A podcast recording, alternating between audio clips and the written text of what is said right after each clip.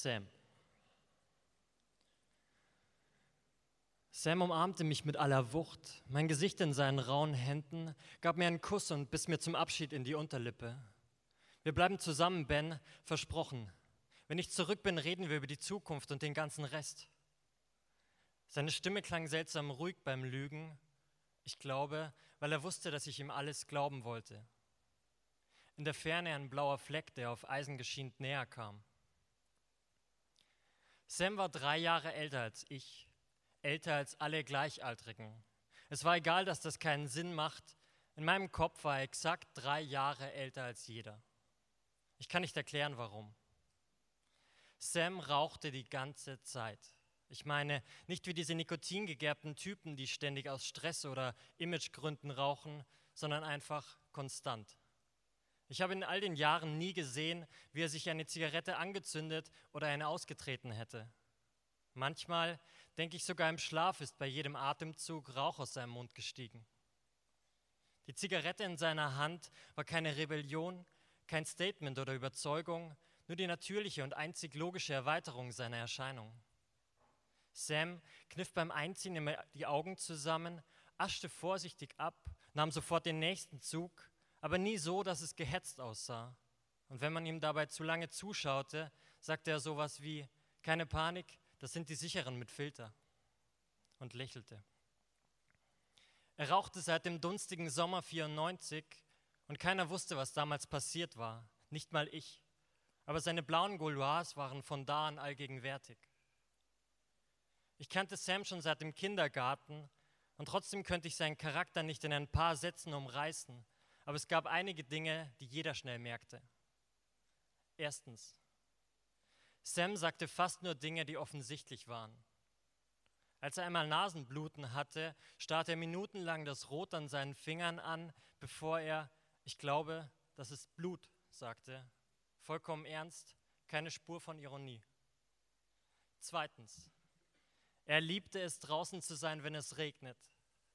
Ich glaube, es ging ihm um eine Verbindung zwischen Himmel und Boden oder Regen und Haut. Jedes Mal, wenn dunkle Wolken aufzogen, stürmte er nach draußen auf die Straße, aufgeregt wie ein kleines Kind und lief lachend durch den Regen. Drittens, Sams Kopf war ein Rubbellos. Er glaubte ausschließlich an Sachen wie Glückskekssprüche, Zeitungshoroskope und Unglückstage wie Freitag den 13. Ich erinnere mich an ein Silvester, als wir ungefähr 21 oder 22 waren. Wir feierten mit ein paar Freunden in Prag und verpassten das komplette Feuerwerk, weil Sam zu beschäftigt mit Bleigießen war. Viertens, Sam hatte Angst. Angst vor jeder Form von Realität, die er nicht beeinflussen konnte.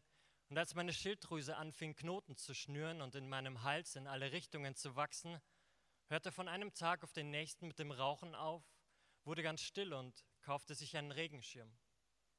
Als würde das irgendwas ändern, meine Tumorzellen durch eine Logik, die nur er verstand, ablenken oder ersticken. Er tauschte seine Laster und Macken einfach ein, als Pfand für meine Gesundheit. Hör zu, Ben, alles wird gut, ich habe aufgehört. Er klopfte demonstrativ die Taschen seiner Hose und Jacke ab. Siehst du, das Schicksal schuldet mir was, uns. Sein Blick war unerschütterlich überzeugt von seiner kindlichen Logik. Der heftige Impuls, ihn anzubrüllen, stieg wie eine Stichflamme, Stichflamme in mir auf. Ich wollte ihm sagen, dass das hier kein scheiß Kinderspiel ist, sondern verdammter Krebs und dass er endlich erwachsen werden muss. Aber stattdessen nickte ich nur. Die Ärzte gaben mir Tabletten mit radioaktivem Jod, damit meine Schilddrüse zu leuchten beginnt und alles Böse von innen zerfrisst. Ich bekam diese Trockenheit im Mund, ein saurer Geschmack. Meine Lippen brachen auf, rot umrandet und entzündet. Sonst merkte ich nicht viel davon.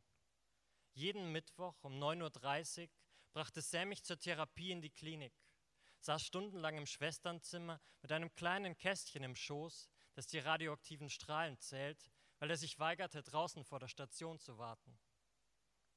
Nach der ersten Bestrahlung sagte ich, Sam, das ist Quatsch, dass du irgendwas an dir änderst, nur weil ich krank bin.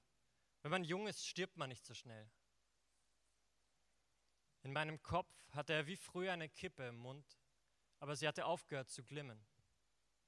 Er sagte nichts und ich hätte heulen können, als ich ihn so dasitzen sah, hilflos um Worte ringend, und am Ende wusste ich nicht mal mehr genau, wen von uns beiden ich eigentlich überzeugen wollte. Sam und ich wohnten zusammen in einer WG, zwei Mädchen und wir. Das war während dem Krebs und hatte was mit Freiheit zu tun.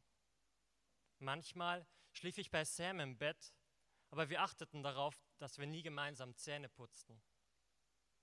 Ich glaube, wir wussten beide nicht genau, was wir waren. Sam hätte gesagt, scheiß auf Definitionen und dann mit den Schultern gezuckt. Als mir die Haare ausfielen und die Ärzte sagten, das sei ganz normal, dass auch gesunde Zellen kaputt gehen, kam ich eines Abends nach Hause und fand ihn im Bad vor dem Spiegel stehen und sich konzentriert alle Haare abrasieren. Der ganze Boden voller dunkelbrauner Haare, fast schon schwarz auf dem Badezimmer weiß und keiner, der kam, um sie wegzukehren. Wenn ich heute an ihn denke, denke ich an seine fallenden Haare. Wie er mich ansieht, lächelt und sagt, wenn du keine hast, brauche ich auch keine. Und das Geräusch des Rasierers, der ihm über die Kopfhaut fährt. Ich habe sie alle eingesammelt und behalten seine Haare, jedes einzelne. Mir egal, ob das krank ist, das ist alles, was ich noch habe. Das ist jetzt über vier Jahre her. Ich werde nie vergessen, wie er da stand, an der Ecke neben dem alten Zeitungskiosk, die Haare struppig und frisch nachgewachsen. Er sagte, man bereut immer das, was man verpasst. Das war ein paar Tage, bevor er in den Zug stieg und aus meinem Leben verschwand. Du weißt, dass ich das tun muss, sagte er, und ich nickte, weil es immer irgendwas in diesem Scheißleben gibt, das man tun muss. Aber als letztes sagte er, weißt du noch, wie wir draußen beim See über die Wiesen gerannt sind, mit den Knicklichtern in den Händen? Und für einen Moment war ich wieder 13. Nachts, ich und Sam, die Arme in die Luft gerissen wie Flügel aus Neon. Wir rannten barfuß über die Wiese zum See, feuchtes Gras unter uns, und als ich mich im Laufen zu Sam umdrehte, sah ich eine Wolke aus Glühwürmchen hinter uns aus den Wäldern steigen. Es war die längste Nacht von allen, weil das Leuchten für ein paar Stunden uns gehörte, als Zeichen unserer Unantastbarkeit, die im Dunkeln strahlt. Und wir waren viel zu jung, um schon irgendwas von Endlichkeit zu wissen, als wir nackt und lachend in den See hineinliefen. Sein blasser Hintern, der in das Schwarz taucht, seine schmalen Schultern und knochigen Schulterblätter, die noch aus dem Wasser ragen. Und als wir uns damals zum ersten Mal küssten, im frühlingskalten See Anfang März. Da war ich gerade mal 13 und er 16. Und wir hatten keine Ahnung, was das heißt, wenn unsere Lippen sich berühren. Aber als ich seine raue Zunge an meiner spürte, war alles warm und rot und brauchte keine Definition. Aber auch die längsten Nächte gingen irgendwann vorbei. Und dann standen wir beide am Bahngleis unter der klobigen blauen Bahnhofsuhr. Samstagvormittag, der Himmel grau versperrt und als der Zug einfuhr, sagte Sam, in genau einem Monat bin ich wieder da. Und heute weiß ich, wir versprechen alles und halten nichts, nur damit wir den Abschied nicht spüren müssen. Der Zug kam mit einem hydraulischen Schleifen neben uns zum Halten, Sam in seiner grünen Regenjacke, Türen spannten sich auf, sein letzter Blick. Damals wusste ich es nur noch nicht. 41 Monate und 17 Tage. Gestern Abend habe ich seine Haare aus der transparenten Tüte genommen. Sie haben mir Kastanienbraun behalten. Und wenn die Sonne heute längst untergegangen ist, liege ich wach mit einer Schachtel Gauloise auf dem Nachtkästchen und denke an Sam, sein brüderliches Lachen und seine schwere Hand auf meiner Schulter.